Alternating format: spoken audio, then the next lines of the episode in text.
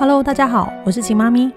近十年来，我成功协助上千个孩子奠定规律作息、均衡饮食以及充足睡眠的习惯，并将做法详细的写在《秦妈咪副食品全攻略二点零》和《秦妈咪作息饮食全攻略》这两本书当中。现在我在 Podcast 的《秦妈咪育儿攻略》将和大家分享更多的育儿经验、观念和孩子成长过程中所会遭遇的问题及解决的方式。今天要跟大家分享，廉假时如何维持孩子的规律作息与正常饮食。过几天就是中秋连假了，有些妈妈现在都怀着焦虑的心情，担心过完连假会面临乱流的问题。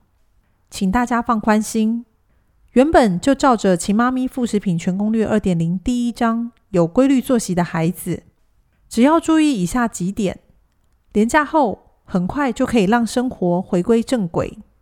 首先，关于睡眠的部分，第一，要维持规律作息，可以给孩子十五分钟前后的弹性，让孩子在外可以尽量睡足。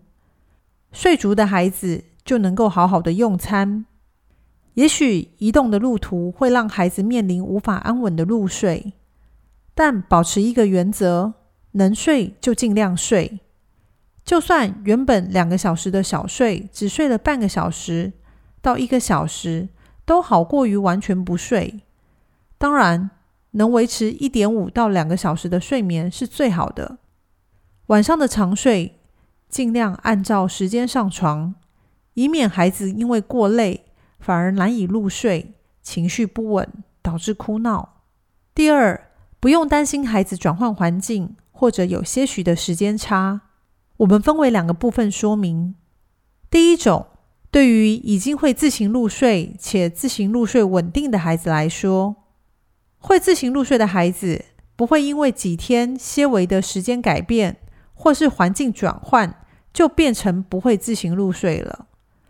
只要父母为孩子尽可能的坚守原则，偶尔几次的作息小变动也没有太大的关系。另外，晚上长睡。在陌生的环境中，父母可以关灯，让房间全暗，并坐在房间的某个角落陪伴着孩子。但记得不能划手机，不能讲话，不能发出任何的声音，也不要有任何的光线。若是在饭店，等孩子睡着后，就可以开灯做事、说话；若是在亲戚家中，便可以离开去聊天或做自己的事情。最后。如果遇到鞭炮或者是较大的喧哗声，让孩子有惊醒或是哭泣的状况，父母不需要说话，也不需要抱起孩子，只需要拍拍孩子，让孩子再次入睡就可以了。第二种，对于不会自行入睡的孩子来说，由于平常父母陪睡哄睡习惯了，这时候父母就尽可能让孩子准时上床。因为越晚上床，孩子就会越累，越难入睡。父母可以陪伴至孩子入睡后轮流离开。如果孩子有不安稳，可拍拍孩子，让孩子再次入睡。哄睡和陪睡的孩子，父母亲在这个部分会比较辛苦。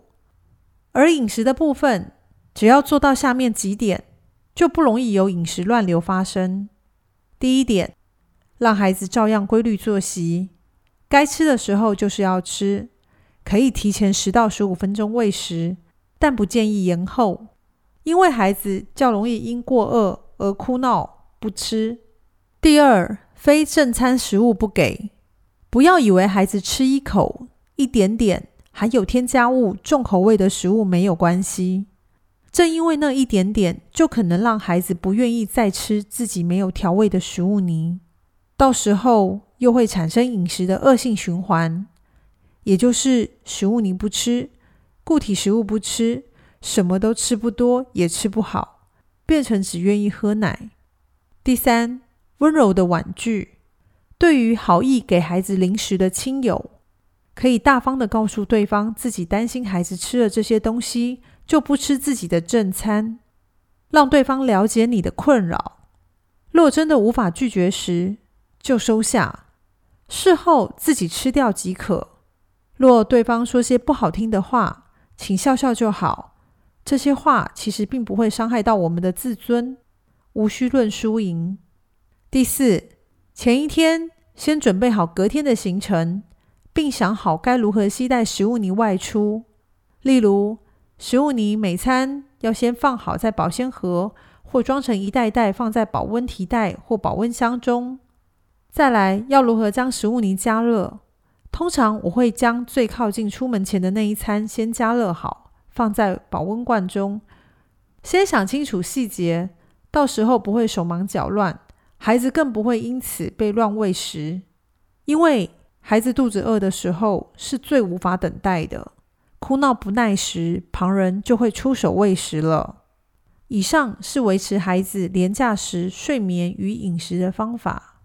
廉价中，请父母用温柔坚定的态度面对身边的所有家人、亲戚、长辈的育儿建议。只需要微笑告诉大家，每一个妈妈都有自己的教养方式，我也有我自己的。谢谢提醒。除此之外，请支持你的另一半出来说说话，也是一个好方法。我们没有办法改变任何与我们想法不同的人，但我们能用微笑让自己脱离不愉快的感受。微笑的坚持会让人更感力量，也会比生气反抗更令人无话可说。带孩子出门不是件轻松的事情，但父母的心情越是正向，越是相信孩子，孩子就会表现得越好。所以，请记得，当父母无法坚持孩子规律作息、充足睡眠、均衡饮食，让孩子和家庭变得一团混乱时，这时就会有很多自以为自己是专家的人想插手你的管教，尤其是在廉价亲朋好友大聚集的时候。